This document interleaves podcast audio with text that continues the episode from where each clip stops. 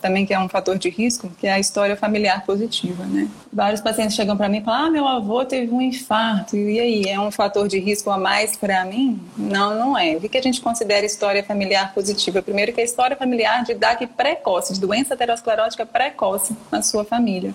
Ou seja, é o seu pai se ele tiver tido um infarto com menos de 55 anos ou a sua mãe com menos de 65 anos, são parentes de primeiro grau. Isso sim configura uma história familiar positiva para você, te dando um risco adicional de ter um infarto ou um AVC, tá? Mas avô não conta. Você quer ter mais saúde? Gente, não tem segredo. É trabalho, disciplina e perseverança todo santo dia. Esse é o Projeto 0800.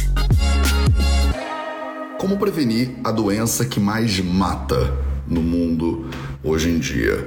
Esse é o tema do nosso projeto 0800 de hoje. A gente vai falar um pouquinho sobre doenças cardiovasculares e como prevenir essas doenças. Hoje é Dia Mundial da Ciência. Olha que dia importante para a gente falar exatamente, tô quase derrubando a mesa, para a gente falar exatamente sobre a prevenção racional da coisa mais óbvia, do inimigo mais óbvio que a gente deveria estar tá lutando todo santo dia da nossa vida. Então, salve, salve família Vida Veda, projeto 0800 no ar. E hoje eu vou receber a Tati Rocha, que é uma cardiologista da galera do Vida Vida, da comunidade do VV, para a gente poder falar um pouquinho sobre doenças cardiovasculares, né? O que são, como se reproduzem, por que, que a gente morre desse negócio, é que aparentemente pode ser prevenido e curado com orientações aí de estilo de vida, de alimentação e tal. Então hoje a gente vai falar sobre o óbvio, eu acho. E eu espero que seja nutritivo para você é, ouvir um pouquinho sobre o óbvio, né? Porque é isso. A gente está morrendo no mundo. Estatisticamente, a maioria das pessoas que você conhece vão morrer de doenças que dá para prevenir com alimentação e estilo de vida. Então vamos falar sobre isso um pouquinho. Bom dia, Tati. Bom dia, Matheus. Bom dia, Tati. Seja muito bem-vindo ao Projeto 0800. E é, conta pra gente um pouquinho sobre quem você é, pra gente começar esse papo de hoje sobre prevenção de doença cardiovascular. Primeiro falar que eu tô sentindo falta da Ju Carrasco aqui do meu lado, que foi quem fez a primeira live aqui com Vida Veda comigo, minha dupla de live. Então, meu nome é Tatiana. Eu sou cardiologista, sou de Minas e vim para São Paulo para fazer residência médica, né? Hoje eu estou morando aqui, moro aqui já há 10 anos.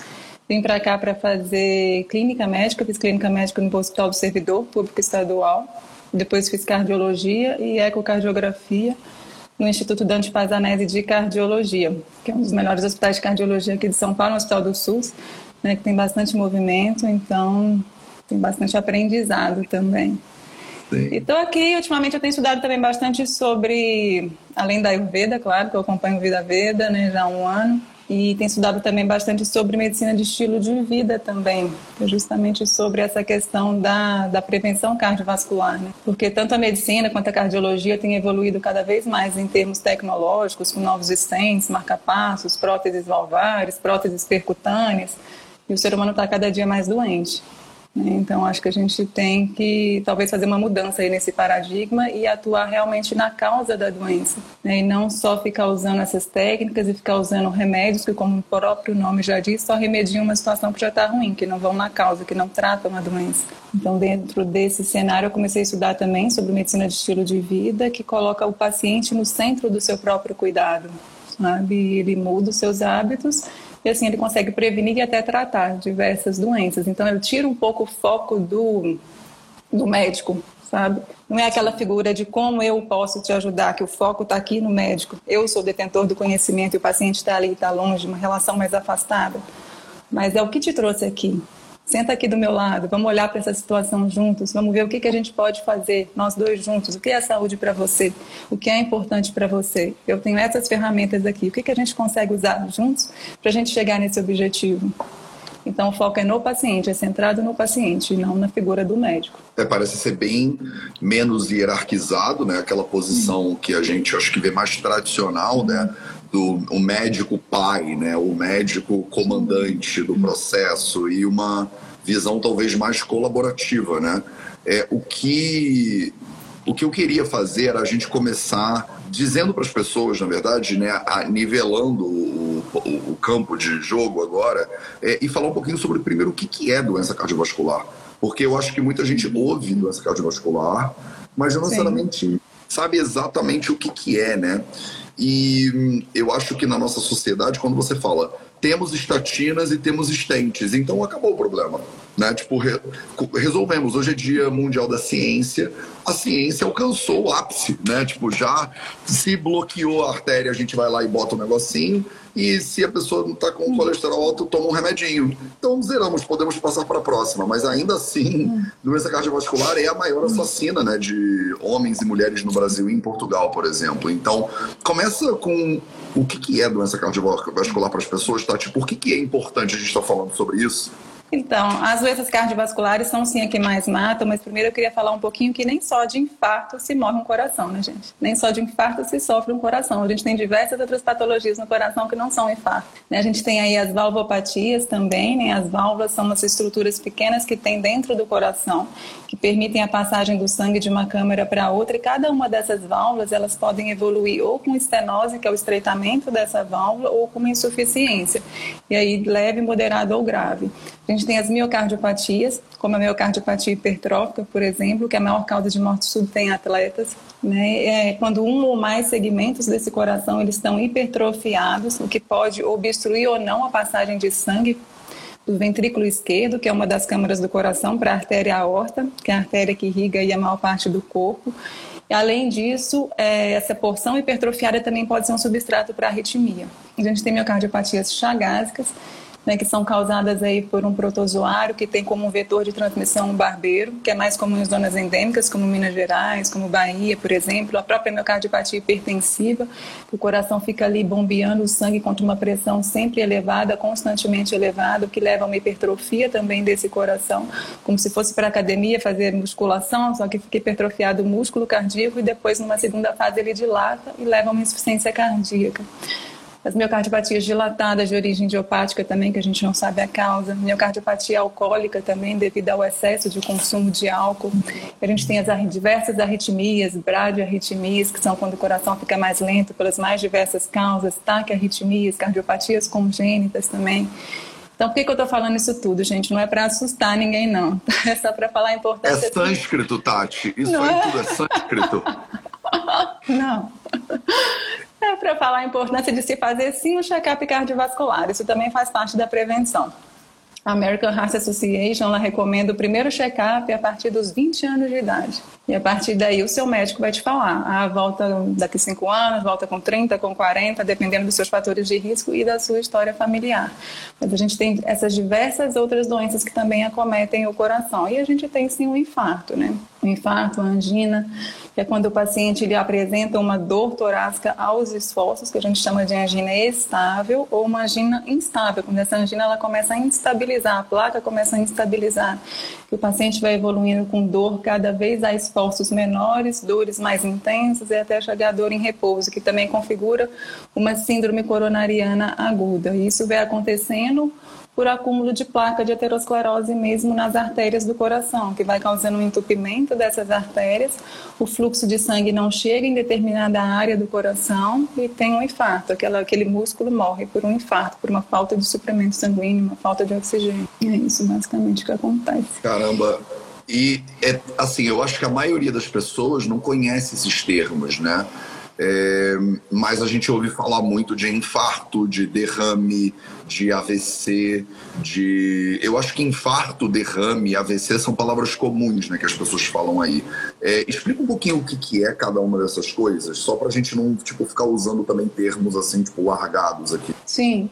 Infarto geralmente a gente usa quando a gente fala mesmo do coração. Né? A gente pode também ter um infarto, um insulto isquêmico no cérebro né? Mas aí geralmente a gente usa mais o termo AVC isquêmico mesmo, que é justamente também tem uma obstrução de alguma artéria, obstrui o fluxo sanguíneo para determinada área do cérebro, o paciente pode ter um AVC isquêmico, que a gente chama de derrame também. Né? Ou pode acontecer também um AVC hemorrágico, uma das principais causas seria um aneurisma. Um aneurisma se rompe, tem um derramamento de sangue no cérebro, levando a um AVC hemorrágico. Né? Uma das causas também do, do AVC isquêmico é uma obstrução das artérias carótidas, que são essas artérias aqui do pescoço, que levam sangue, né, fazem esse suprimento de sangue para o cérebro. Geralmente um paciente arteriopata, ele tem doença nas mais diversas artérias do corpo, sabe? Ele tem doença arterial coronária, ele tem é, doença arterial oclusiva periférica, que é a doença dos membros inferiores também, quando as artérias dos membros inferiores ocluem. Então, ele é um paciente arteriopata em geral. O sangue está no corpo todo, né? O corpo é uma coisa só, não tem segmentação. Então, e aí a gente entra no... Pode falar. Hum. Então, porque o coração, a gente pensa, né, de cardiologia, a gente pensa no coração, né? Aí você pensa no coração, você pensa, é muito comum a pessoa pensar numa bomba, né? Numa, uns músculos lá, que a pessoa não sabe átrio, ventrículo, essas coisas, mas ele está lá contraindo e tal. É, e o que você falou agora é muito interessante porque é a visão desse sistema cardiovascular como algo que não envolve só o coração, né? Como envolve o seu corpo inteiro.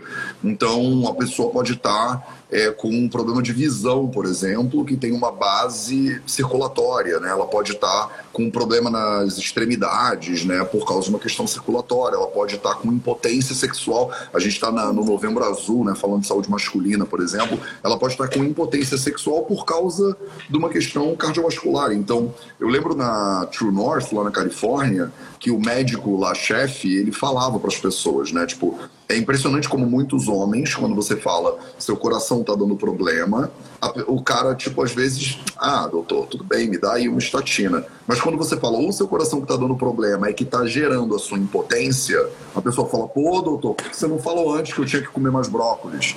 Então o sujeito não tá nem não conecta, sabe muito, tá? Tipo, essa coisa do coração. O coração não tá bom, tipo, bota um stent, o colesterol não tá bom, toma um remédio. Mas quando você fala de perda de performance, por exemplo, sexual ou no trabalho, às vezes eu falo, né, como homem que também trata alguns homens, às vezes a gente esbugalhou e fala, ah, por que você não falou disso antes? Então, é muito interessante como às vezes cardiologia é um tema que as pessoas pensam coração, mas na verdade não tem nada no corpo, não tem como você funcionar nada no corpo, né, dos seus hormônios, não tem como funcionar a sua digestão, não tem como funcionar sua inteligência, sua... às vezes a dor de cabeça da pessoa tem uma base cardiovascular. Eu acho que as pessoas não têm noção de por que, que né, esse é o inimigo, entre aspas, número um que mais mata pessoas no mundo inteiro, porque é um sistema que realmente faz todo o resto funcionar, né? Sim, sim, com certeza. A gente vê também, eu trabalho em pronto-socorro e eu vejo diversos pacientes também, como você fala, é a secundária uma hipertensão. Então, realmente.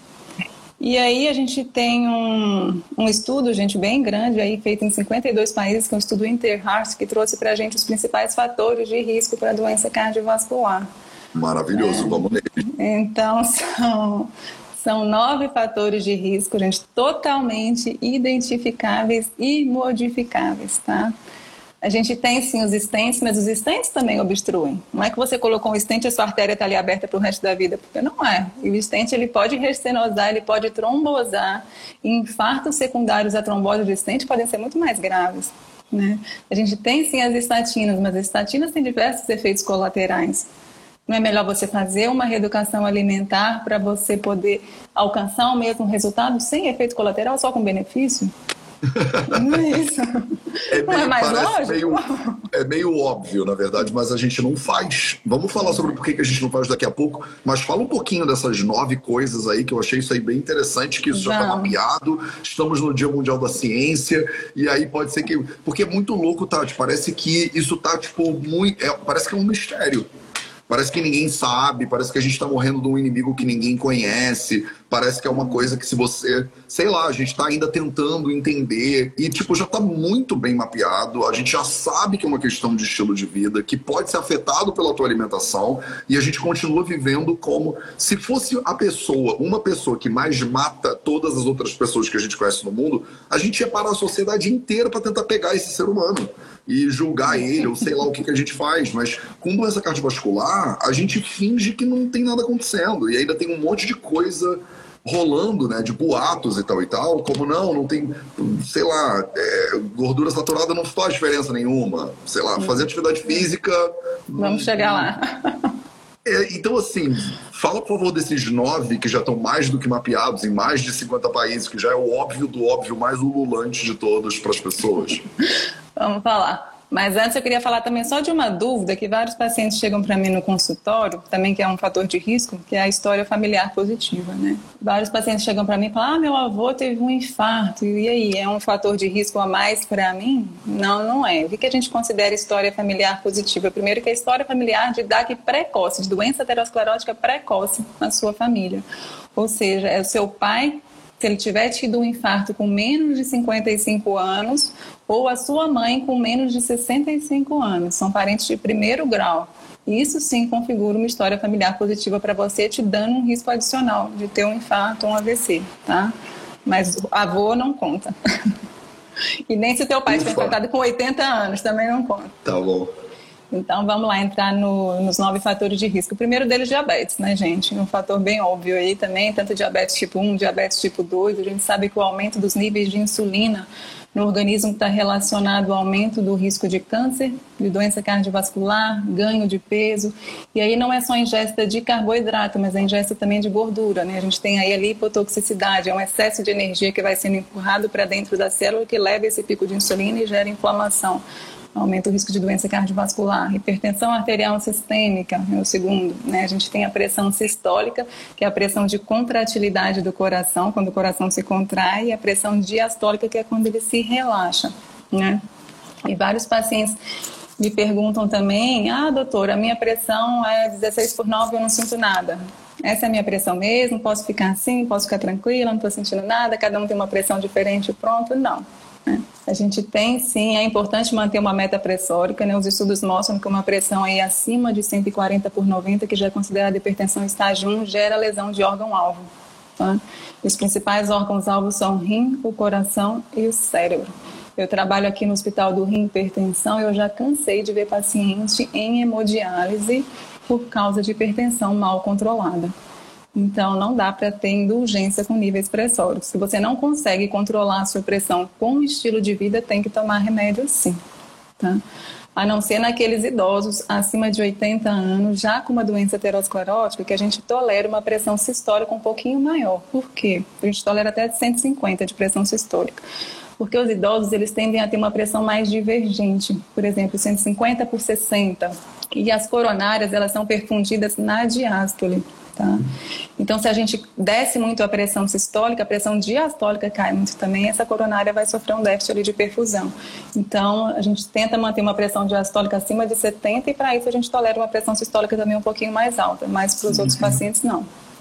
Dislipidemia, né? o colesterol alto é o terceiro fator de risco. A gente tem o as lipoproteínas que são mais heterogênicas, que são as de baixa densidade, como o LDL, o L de ladrão aí para ficar mais fácil para o pessoal lembrar.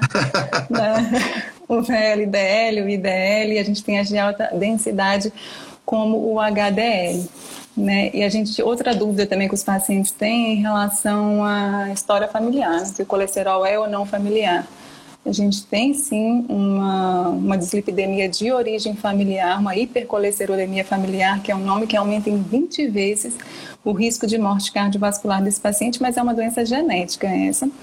É configurada por uma mutação em um gene específico para o receptor de LDL, que vai reduzindo a remoção do LDL do plasma, do sangue, tá? E aí, mas a gente começa a suspeitar quando tem adultos com colesterol total acima de 310, é um colesterol realmente bem alto e crianças ou adolescentes com colesterol total acima de 230. Os pacientes também podem apresentar xantomas, que são pequenos tumores de colesterol ou chantelasmas. Né, que é um acúmulo de colesterol aqui na pálpebra inferior. Mas a grande maioria dos casos que vem com história de dislipidemia na família é porque tem hábitos de vida ruins mesmo na família. Essa é a história familiar, são hábitos de, de vida ruins que já vêm ó, há tempos ali, né? E qualquer ingesta de colesterol, gordura saturada ou gordura trans acima de 0% vai aumentar o seu LDL.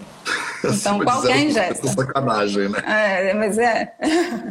qualquer ingesta vai aumentar o seu LDL. Então, se você já tem tendência a ter um colesterol mais alto, né? Não é para fazer uso dessas, dessas substâncias. Obesidade abdominal aí é o quarto fator de risco. Uma cintura abdominal. Ah, tipo pausa no terceiro e volta um pouquinho, só para as pessoas saberem o que, que é colesterol? Tipo assim, como é que a pessoa sabe se ela está comendo colesterol ou se ela não está comendo colesterol? Porque não é todo mundo. A pessoa vai perguntar, mas ovo pode? Sei lá, mas brócolis tem colesterol? Mas eu deveria cozinhar com que óleo, então? Porque tem um negócio do óleo. Então, se aquecer o azeite de oliva, ele é colesterol. Então, fala um pouquinho sobre, quando você fala sobre ingesta de colesterol em 0%, o que, que, que, que exemplos de comidas tem isso e que exemplos de comidas não tem? Porque tem muito disse-me-disse, inclusive na internet hoje em dia, né? Sim, ovo é colesterol, então vai aumentar o seu colesterol se você ingerir, tá? É, alimentos provenientes de alimentos de origem animal em geral, né? São alimentos carnes, carne vermelha, carne branca também, é, laticínios, né? Isso tudo tem gordura saturada, tá? Alimentos industrializados, processados e ultraprocessados, tem gordura trans, tem sódio. Então, isso tudo aí não é para usar. E qualquer óleo também que você usa, gente, que você coloca no fogo, na verdade, ele vai saturar. Eu, particularmente, faço minha comida na água. Eu refogo na água mesmo, depois eu coloco um pouquinho de azeite por cima, sabe? Porque o óleo mais recomendado é sim o azeite, ainda para cozinhar, mas ainda o azeite, se você coloca no fogo, ele vai saturar. Então eu prefiro fazer sem nada de óleo e só acrescentar na comida. Mas em geral são os alimentos mesmo de origem animal. Né? Se você, você tirar. Falou, tipo, você falou leite, você hum. falou queijo e tal e tal, e você é mineira, quer dizer, já, é por isso que você mora em São Paulo, porque eles te expulsaram. Pra fugir de Minas? Eles te expulsaram, os mineiros não deixaram você. Não deixaram, eu estava quebrando a tradição deles, falaram: minha filha, sai daqui. Como é que faz, Tati, esses lugares como. Porque eu acho que você fala de um lugar muito potente, fala que é você é mineira. E assim, deve ser muito difícil quando você vem de uma cultura que consome essas coisas todas, né? E de repente, tradicionalmente, a quantidade era diferente, eu não sei. Mas no mundo que a gente vive hoje, que o assassino número um é doença cardiovascular, se você, o café da manhã é o ovo mexido com manteiga, de repente, né? Ou, ou o ghee, né? Que o pessoal fala muito na Ayurveda, que também, né? Gordura, tipo, saturada colesterol puro, praticamente, aquele negócio. Então, como faz? Que dica que você daria para nossa galera? Eu já antecipo cortando aqui antes da gente entrar no quarto. É, o que, que, o que, que você recomenda, na verdade? Porque dá para um mineiro não comer essas coisas? Claro que dá, gente, né? A gente tem sim essas tradições familiares, é, é muito do que eu estava falando, né? Quando eu comentei sobre esse terceiro fator de risco, quando os pacientes me perguntam, meu colesterol não é familiar, eu falei sobre os hábitos ruins de vida que vem na família. Não são só nos mineiros, né? Em várias localidades do Brasil também tem aí culinárias que não vão fazer bem para a sua saúde, e aí a opção é sua. O meu papel aqui é dar ferramentas para você, te trazer informação da ciência. Mas, como eu disse lá no início da live também, a escolha é sua, a prioridade é sua. Né? O que é saúde para você? O que é importante para você? É importante para você ir lá e comer um churrasco com seus amigos, porque senão você vai perder tua amizade. Então, vai lá e come o churrasco. Né? A opção é sua, não é minha. A minha opção foi parar de comer pela minha saúde, porque eu, a partir do momento que eu aprendo que algo faz mal para a minha saúde, eu não vejo por que eu ficar comendo esse negócio. Eu disse, sou eu. Você não precisa ser assim. Né? Eu estou aqui só para te mostrar o que, que, que, a ciência fala e o que, que ela não fala. E aí eu acho que tem que ter respeito, né? Eu acho que a base de todas as relações é o respeito, né? Então, eu não preciso te julgar porque você come ou não come, a gente não precisa parar de se relacionar por causa disso, mas tem que ter respeito. Você respeita a minha opção, eu respeito a sua. Eu não, não fui expulsa de Minas, não, gente. É brincadeira. Eles ainda deixam você entrar no, no estado. Ainda deixam eu ir de vez em quando. Duas vezes por ano. Eu acho que é, a gente fala muito quando fala de gordura saturada, por exemplo, do óleo de coco, né, do ghee, que viraram grandes soluções, né, entre aspas, e que eu tiro de muitos pacientes, porque eu acho que o pessoal exagera no consumo. E a Sociedade também... Brasileira de Endocrinologia já lançou uma nota contra o óleo de coco, né? Falando que aumenta assim, o colesterol, que é a gordura saturada, que não é para utilizar. Então é, é muita falácia mesmo que se tem hoje em dia. É muita falácia. E também a ideia de que, ah, Tati, você está me mandando não comer colesterol, mas colesterol, eu preciso de colesterol para fazer testosterona, eu preciso de colesterol para fazer alguns hormônios, e hum. eu, eu preciso de colesterol. Então, se eu não botar uma, um colesterol saudável né, na minha, no, no, meu café da manhã, é porque tem essa coisa de bater o café com óleo de coco, com ghee, né, que é um café que te deixa à prova de balas, né? E, e, e na verdade é isso, né? A pessoa ouve falar que, por exemplo, o colesterol ele é importante para fazer a membrana de todas as células animais. Sim. Então, eu preciso comer colesterol. Mas e aí, doutora? Tipo, se eu não comer colesterol, aí, eu morro? Você pode ir atrás das gorduras boas, né? das gorduras insaturadas, das castanhas, das nozes, das amêndoas, do óleo de gergelim do tahine, por exemplo, que é um óleo vegetal, do azeite, o próprio azeite, desde que você não aqueça. Essas são gorduras boas que vão suprir a sua necessidade de colesterol para você ter né, um bom funcionamento dos seus hormônios, para constituírem a sua membrana celular. Não precisa ir na gordura saturada, você pode ir e nas gorduras boas, linhaça, chia, tem diversas opções para você. Não precisa morrer por falta de colesterol. Mara... Ufa! Então, vamos em frente. Qual é o ponto número 4? Se eu começar, eu te interrompi. O 4 é obesidade abdominal, né, que eu falei. Assim, homem com cintura abdominal acima de 94, mulher acima de 80, leva uma resistência à insulina, também gera inflamação. Quinto, sedentarismo. É, a gente precisa aí de uma atividade física mínimo, o mínimo, não precisa ficar no mínimo, tá? O mínimo recomendado são 150 minutos por semana, né, de atividade física aeróbica, 150 a 300, já está querendo ir para 300, graças a Deus. E de atividade física aeróbica, né, são 50 minutos três vezes na semana, 30 minutos cinco vezes, né, você pode escolher aí, se for uma atividade física diária, melhor ainda atividade física moderada, mais duas vezes de um exercício de força também, duas vezes na semana de exercício de força também é recomendado. Tá? E o que, que seria uma atividade física moderada? Preciso levar meu Apple Watch, meu frequencímetro para poder fazer uma atividade física? Não precisa, né? A gente tem um, um teste aí bem fácil de fazer que chama Talk Test, que uma atividade física moderada se configura por você conseguir falar, mas não cantar. Ah e uma atividade física vigorosa, você não consegue nem falar algumas palavras sem precisar respirar no meio da fala. Então é bem fácil de você saber se a sua atividade está moderada ou não está. e para alguns ambientes sociais é até bom que você consiga falar e não cantar, né? Não precisa sair cantando rua em respeito aos outros coleguinhas que estão caminhando depende no meio da rua. Depende dos seus talentos aí, né? Depende, depende, é verdade. É o sexto, né, que a gente estava falando, o sexto fator de risco é o tabagismo, né? E aí, gente, é fumo de charuto, fumo de cachimbo, cigarro eletrônico, qualquer um, tá?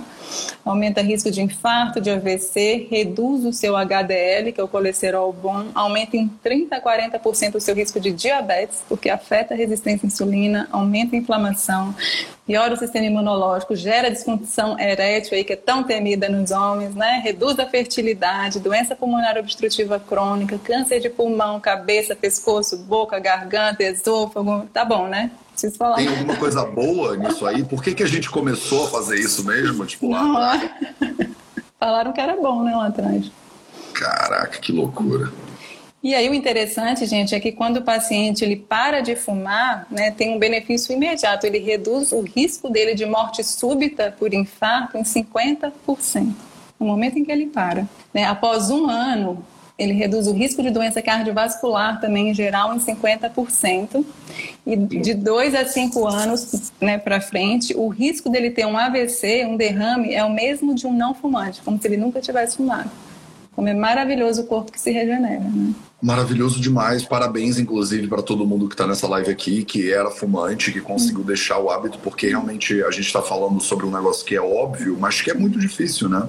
Sim. E que não beneficia quem usa, mas com certeza beneficia alguém, né? Que a gente não. Né? Quem, alguém se beneficia de você fumar e de você morrer desse, né, desse hábito horroroso, mas parabéns para todo mundo que está aqui que conseguiu superar esse negócio, porque é muito duro. Eu tenho muitos pacientes, com certeza você também tem, que são tabagistas e, e realmente é uma luta né, contra um hábito que a sociedade, eu não sei porquê, deu um toque que a gente devia fazer esse negócio sim. lá atrás.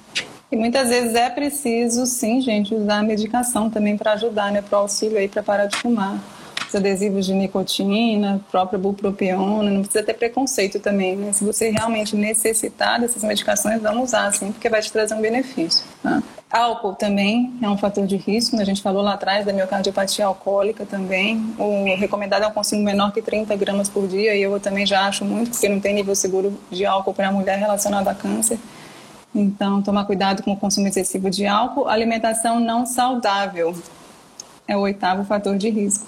Vamos pausar e volta um pouquinho no álcool, Tati, porque a briga que eu tenho normalmente é que o oncologista diz para não beber e o cardio diz para beber. Hum. E você é da galera do cardio. Então, é, né, normalmente é do tipo, cara, você tá recuperando de câncer e aí vai lá no IARC não tem, como você falou, dose segura de consumo de álcool para mulheres, mas na real o álcool é um carcinógeno classe 1. Então, para o oncologista, é do tipo: olha, o álcool ele vai não tem dose, ele vai aumentar a sua predisposição à doença é, proliferativa. Aí a pessoa normalmente ela fala, mas o meu cardiologista disse que dois dedinhos de vinho faz bem para o coração. Então, agora eu boto você que é cardiologista na Berlinda um pouquinho e falo, você é cardiologista, então eu nem sou onco, mas como é que é essa coisa? É uma rixa? Os oncos não gostam dos cardios? Os cardios têm grupos diferentes no WhatsApp? Como é que é isso? Então, o álcool, como eu disse, além de aumentar a pressão, ele pode levar a uma miocardiopatia alcoólica, né? além de cirrose e todas as outras questões. Então, pode tomar assim o vinho desde que seja sem álcool. Né? O benefício não está no vinho, está na uva fermentada. O suco de uva, você quer dizer, né? uva? É. Não precisa usar uma desculpa para tomar o vinho. A recomendação é a seguinte: se você já bebe, se você já vai beber, em vez de beber uma dose de uísque, bebe uma taça de vinho tinto. Né? Ah, porque é o vinho tinto whisky... também, não é nem o vinho branco, tem que ser o tinto. Né? E o uísque não vai te trazer benefício nenhum adicional. Então, se você já for beber, escolha um vinho tinto. Mas a gente não recomenda ninguém a começar a beber. Sim.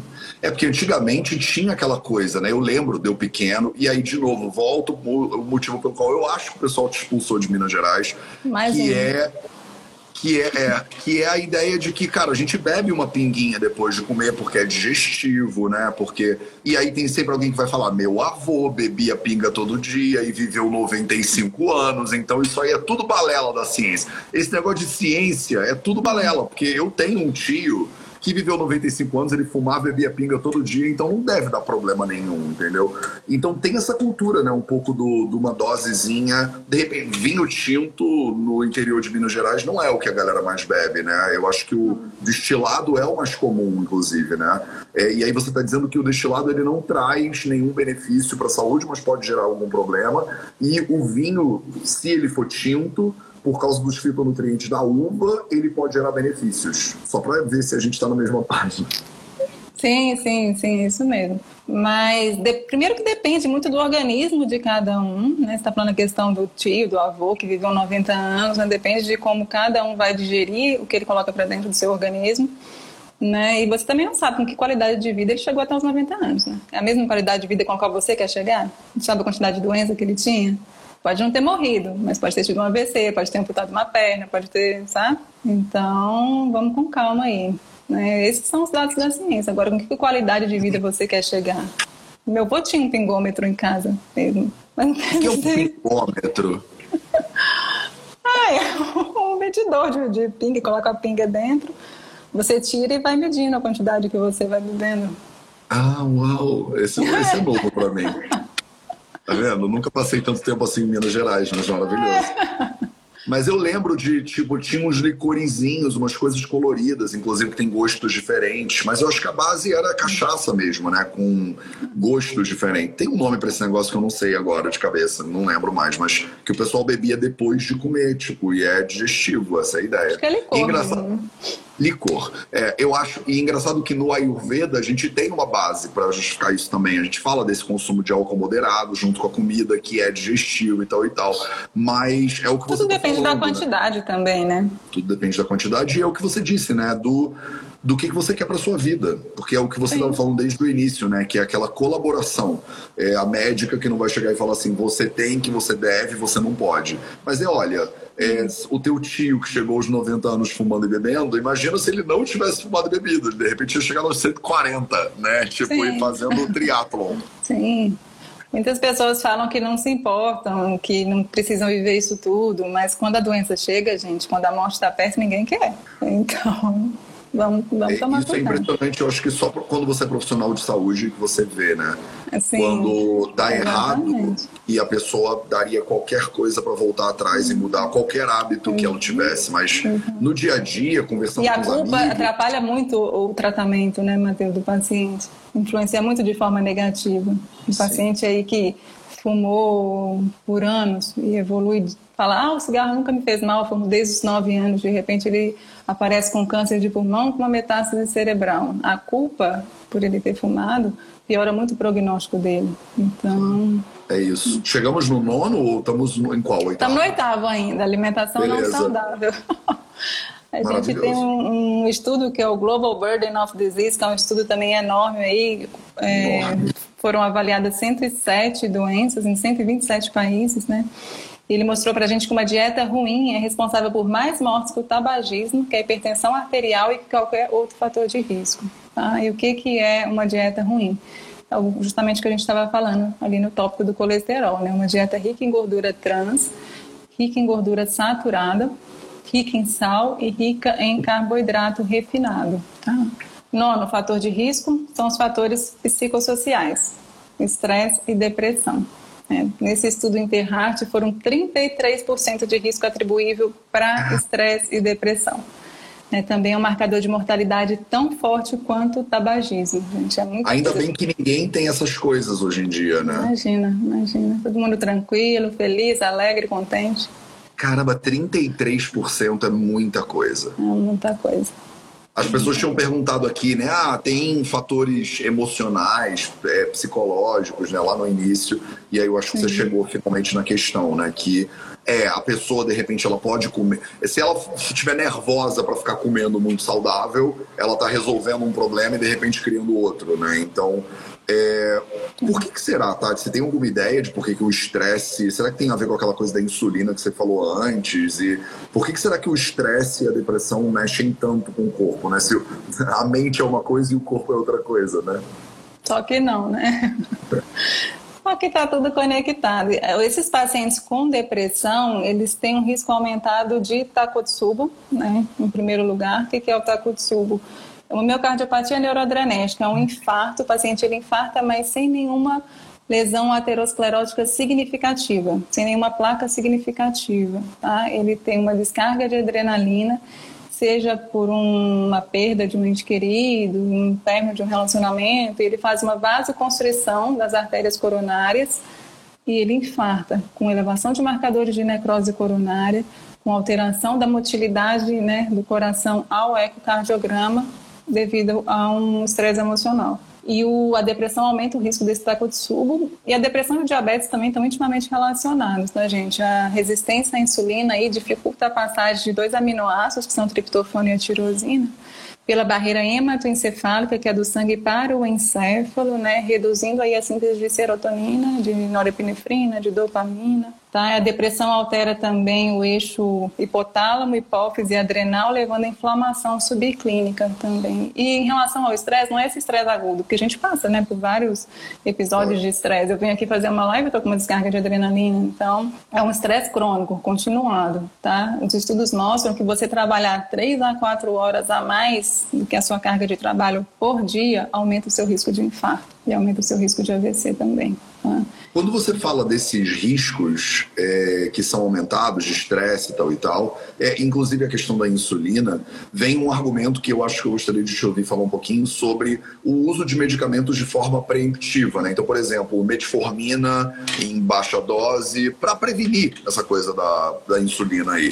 Né? Ou então, eu não posso tomar umas duas gotinhas de Rivotril todo dia para eu já ficar no grau, doutora? Tipo, não, não seria melhor todo mundo a gente botar, é, por exemplo, como eu vi, né, tinha nos Estados Unidos uma, uma medida que eles queriam botar junto com o sal é, remédios, por exemplo, antihipertensivos e tal e tal, tipo no McDonald's da vida, né? Tipo, será que a gente pode botar um pouquinho de estatina junto com sal e com a pimenta? Porque aí já dá pra todo mundo. Mas você viu essa nos Estados Unidos? Não. Eu, eles queriam, tipo, uma sugestão maravilhosa de você ter um sachêzinho de sal e já ter ali um pouquinho é, de algum remédio para você já tipo diminuir o colesterol que você vai comer, por exemplo. Então, mas eu acho que vem um argumento que é, hoje é dia mundial da ciência, né? Então a ciência já avançou tanto.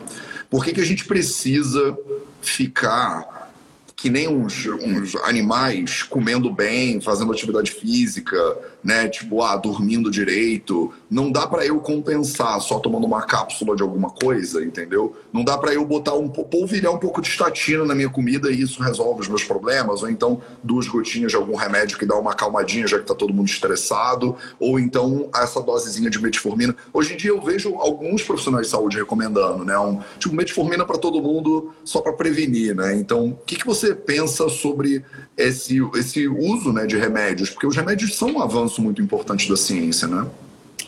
São um avanço, eles devem ser usados quando eles têm realmente indicação de serem usados, né? Não é, ah, vamos usar um pouquinho aqui, vamos usar um pouquinho ali, a minha pressão aumentou aqui, agora eu vou tomar ali um captopril, depois não tomo mais. Não é assim, né? A gente tem estudos, a gente tem indicações para cada tipo de medicação e essas indicações elas têm que ser seguidas. Nenhum remédio é isento de efeito colateral. Tá? Esse rivotrilzinho aí, essas duas gotinhas de rivotril vão levar à dependência e vão aumentar o teu risco de ter um Alzheimer precoce. Então é isso que você quer? Né? A gente tem estudos, estilo de vida versus metformina. O estilo de vida preveniu mais o diabetes do que o uso da metformina. Tá? Isso é então, muito interessante. Sim. Porque Além de diversos outros benefícios. Tendência Existe uma tendência natural a gente botar a farmaco na frente do estilo de vida, eu acho. E é mais fácil, né? É como para o Ayurveda a ideia do dosha, né? Ou como, por exemplo, a Stefania está falando, ah, né, aspirina em baixas doses. Do tipo, aspirina é, pô, dá em casca de árvore, né? Então o ácidozinho é natural, né? O ácidozinho é natural. Natural. Pode te dar uma gastrite, uma úlcera, e aí você vai tomar omeprazol, usa o omeprazol aí a longo prazo, e aí vai aumentar o seu risco de ter uma gastrite atrófica pelo uso prolongado do omeprazol, que aumenta o teu risco de ter um linfoma gástrico. Então, gente, o remédio não é brincadeira. É. É porque eu acho que tem essa coisa da facilidade, né, Tati? É, então, é a questão da prioridade de cada um, né? Não tem certo ou errado. É o momento que o paciente está. Então, o que que você, como cardio, você vê que as pessoas mais batem cabeça? Seus pacientes mais fazem? O que que você se vê repetindo o tempo inteiro para os pacientes? Exatamente, essa questão da, da modificação de estilo de vida. Muitos pacientes não sabem, principalmente em relação ao sono, que é bem engraçado. Os pacientes não sabem que um sono bom, um sono de qualidade, né, um sono não só, assim, é recomendado um para a maioria dos pacientes dormirem de 7 a 9 horas né, por noite, mas não é só a quantidade, também é a qualidade. E um sono ruim aumenta o risco de infarto, câncer, AVC. A maioria dos pacientes fala, nossa, mas eu não sabia que dormir era tão importante assim. Pois é. não está aí à toa, gente, não foi feito à toa. Mas é porque, de novo, na né, nossa cultura a gente fala, né? Eu, eu durmo quando eu morrer, né? É, tipo, trabalho é. É a cultura do estresse, né? A cultura do estresse. Não é Estressofilia tá versus descansofobia. É essa cultura né, de hoje em dia. E não é à toa. Você não é à toa que a gente tem as doenças que... a gente tem as doenças médico, que a gente né? tem. Inclusive no mundo médico. É, eu dou plantão de 24 horas, eu não sei o que, eu faço, eu aconteço, tá. Vai até quando com isso? Sim. Né? É então, todos difícil... esses. Ah, desculpa, pode falar. Nada, você divorciar né, os problemas da sociedade da sociedade é impossível, né? Então você vê que a gente sofre de doenças que a gente nutre de certa maneira também, né? É, porque parece que tá tudo maravilhoso, mas por acaso a pessoa tem um problema cardiovascular e não é, né? Parece que o nosso sistema ele ele está construído para gerar pessoas que têm depressão, ansiedade, problema cardiovascular, câncer. Então parece que o trabalho é, vai ser grande, né? Para a gente conseguir mexer nisso um pouquinho, né? Sim, sim. E todos esses fatores que eu falei, gente, eles levam então a uma agressão né, do endotélio vascular, que é a camada de revestimento interno do vaso sanguíneo, tá? O LDL, que é o colesterol ruim, ele passa para o espaço subendotelial, abaixo do endotélio, sofre oxidação, tem ativação de macrófagos, que são as células de defesa, liberação de citocinas e gera a placa aterosclerótica. E até uma resposta imune ruim também, né, gerada aí por um estresse, né, por um excesso de estresse, também pode aumentar teu risco de ter uma doença aterosclerótica, porque tem um comprometimento na função dos linfócitos, também que são outras células de defesa que são responsáveis pelo clearance também. Eles formam anticorpos anti-LDL oxidado. Esse LDL que passou para a camada subendotelial e foi oxidado, a gente tem anticorpos contra ele. Né? E quando a gente tem uma resposta imune ruim, a gente reduz esses anticorpos também, aumentando o risco de ter uma aterosclerose. Então, tá, realmente está tudo conectado. E eu acho que a gente vai caminhando devagar mesmo, né? Não tem jeito. Já foi muito pior, né? Não está bom ainda, mas eu acho que já foi pior e a gente vai aos poucos trazendo essa consciência aí para as pessoas, para que não, não, precisa ser a doença que mais mata a gente, não precisa ser. Né? Só depende da gente. Com certeza. Eu vi também uma métrica há um tempo, vou procurar esse negócio das estatinas, da proposta de colocar estatina no, no junto no, com o sal do McDonald's, eu vou te mandar, Tati. É, mas eu lembro de, de ver também uma métrica que, tipo, 50% das pessoas que morrem de infarto morrem de infarto é, do, do, primeiro episódio, assim. Parece que a pessoa tem é, um episódio, ela nunca teve nenhum sintoma, e o primeiro sintoma que ela tem é o último sintoma que ela tem.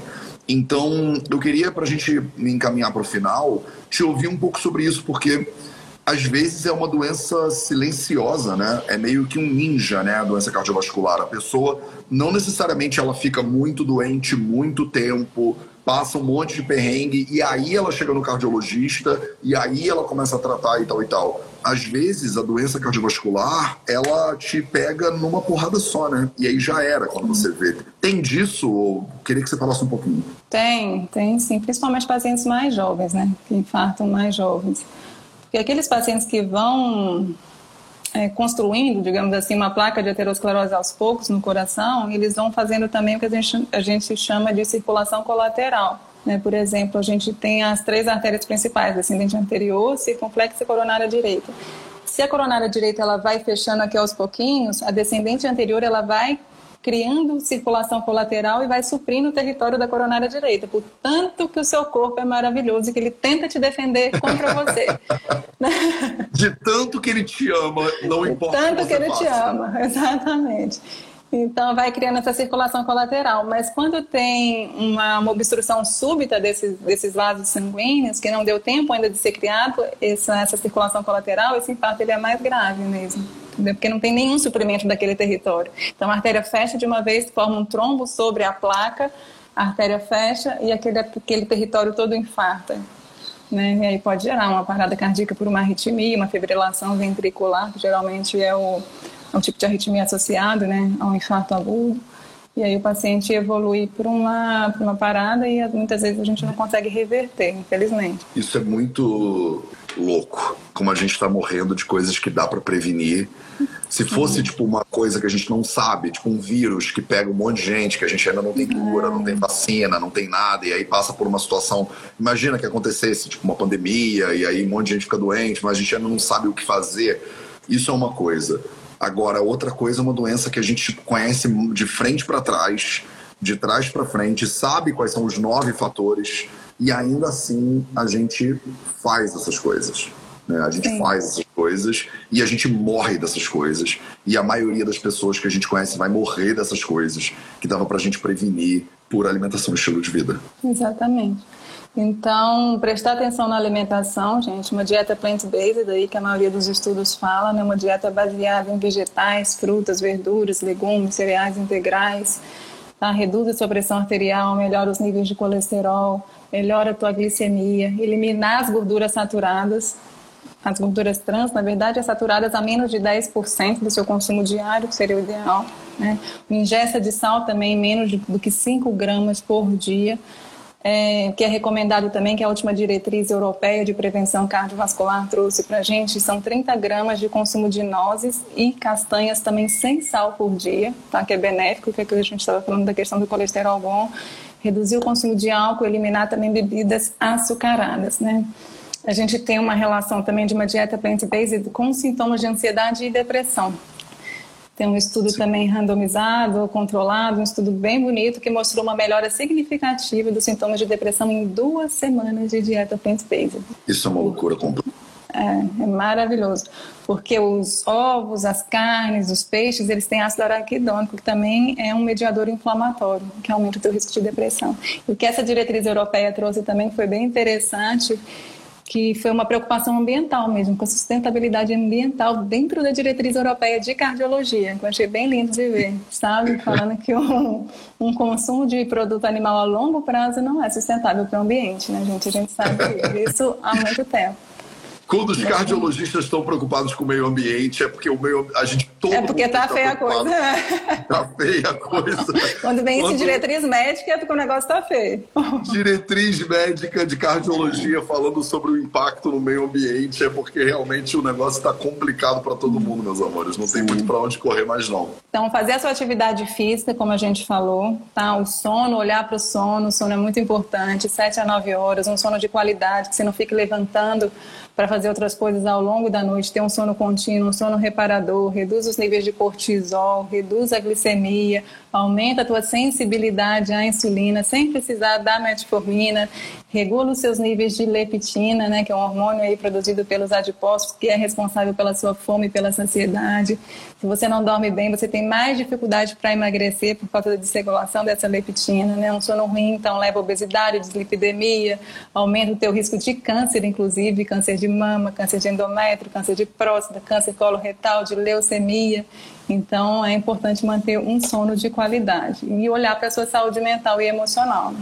através de práticas aí como meditação, yoga, terapia de relaxamento, respiração lenta, que atuam através do seu sistema parasimpático, reduzindo a pressão arterial, também os níveis de cortisol, mediadores inflamatórios, a musicoterapia também, a gente tem duas meta-análises com musicoterapia, está reduzindo aí de forma significativa a pressão arterial sistólica. Também não é melhor, gente, ouvir uma música aí do que ficar tomando um monte de remédio, não é?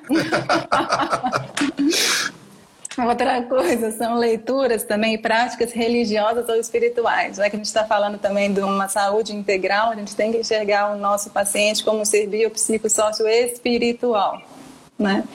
Então, práticas religiosas e espirituais também, elas melhoram, através dos estudos, a gente viu que melhoram a função do nosso lobo frontal aqui também, ó, reduzindo o risco de depressão, que tem uma depressão relacionada ao lobo frontal. Tá? E a última diretriz também de religiosidade, espiritualidade e hipertensão da Sociedade Brasileira de Cardiologia mostrou também uma associação benéfica entre otimismo, gratidão, perdão, esperança e a redução da incidência de hipertensão arterial e até o melhor controle da pressão arterial. Tá? E outra coisa, viver de acordo com seus valores. Porque não viver de acordo com seus valores também reduz a função do seu lobo frontal. Isso também está em estudo, gente. Tem estudo falando sobre isso. Os, os cardios falando de ecologia e espiritualidade, Tati. Acho que tem esperança né, no mundo. Existe esperança. Onde a ciência há esperança. Tem que ter coerência, gente. Olha para os valores de vocês, olha por que é importante para vocês e sigam esses valores, independente de opiniões externas. Tá? Então, importante manter a coerência. E a gente tem um estudo lindo aí, um estudo mais lindo do, do life, é, Lifestyle Heart Trial, né, que é um estudo grande aí da medicina de estilo de vida com Dean Ornish, que colocou pacientes em dois grupos, né, um grupo controle com um aconselhamento aí habitual trivial que a gente que é feito hoje em dia e o outro grupo foi para dieta vegetariana, exercício aeróbico, cessação de tabagismo, manejo de estresse, suporte psicossocial em grupo. Tá? sem combo, uso né? de estatina. Pacientes que já tinham doença aterosclerótica sem uso de estatina. E esses Sim. pacientes do grupo intervenção reduziram placa aterosclerótica em 7,9%. Então, não Isso só é previne, mas também trata doença cardiovascular. Caramba, que loucura completa. Maravilhoso. Cara, Tati, eu acho que a gente podia falar sobre isso, tipo, para sempre. É, se vocês querem conhecer o perfil da Tati, entra aqui em cima, DRA, né, doutora.tatiana, underline rocha. É, se você está assistindo isso na gravação, eu vou botar na descrição dessa live para você também, doutora Tatiana Rocha. Tati, obrigado pela tua presença, obrigado ah, pelo eu comecei, carinho, deixa eu contar para as pessoas, Vai. eu comecei com um projeto ontem que chama Autocuidado em Cardiologia é justamente para contar para as pessoas, né, falar um pouquinho sobre essa modificação de estilo de vida, como elas podem é, te ajudar, te auxiliar nesse processo de prevenção e cura de doenças. Não substitui uma consulta médica, tá, gente? É só para dar umas dicas mesmo baseado no que a ciência traz. Como é que as pessoas podem saber mais sobre isso? Tá no Instagram. Logo vai estar no YouTube, mas calma. Paciência comigo, as coisas são devagar. A gente chega lá, a gente chega lá. Maravilha, se você não conhece a Tati ainda, então se você está ao vivo aqui em cima, você encontra, se não na descrição do vídeo. Maravilha. Mais alguma coisa, Tati? Mais alguma maneira que as pessoas podem se aprofundar nesses assuntos? Acho que por enquanto é isso. Eu vou também criar um site, um blog, outras coisas também, mas vamos com calma. Legal. Então tamo junto. Um beijo para você, beijo para todo mundo. Esse foi o nosso projeto 0800 de hoje. A gente se vê de novo amanhã. Tchau, tchau.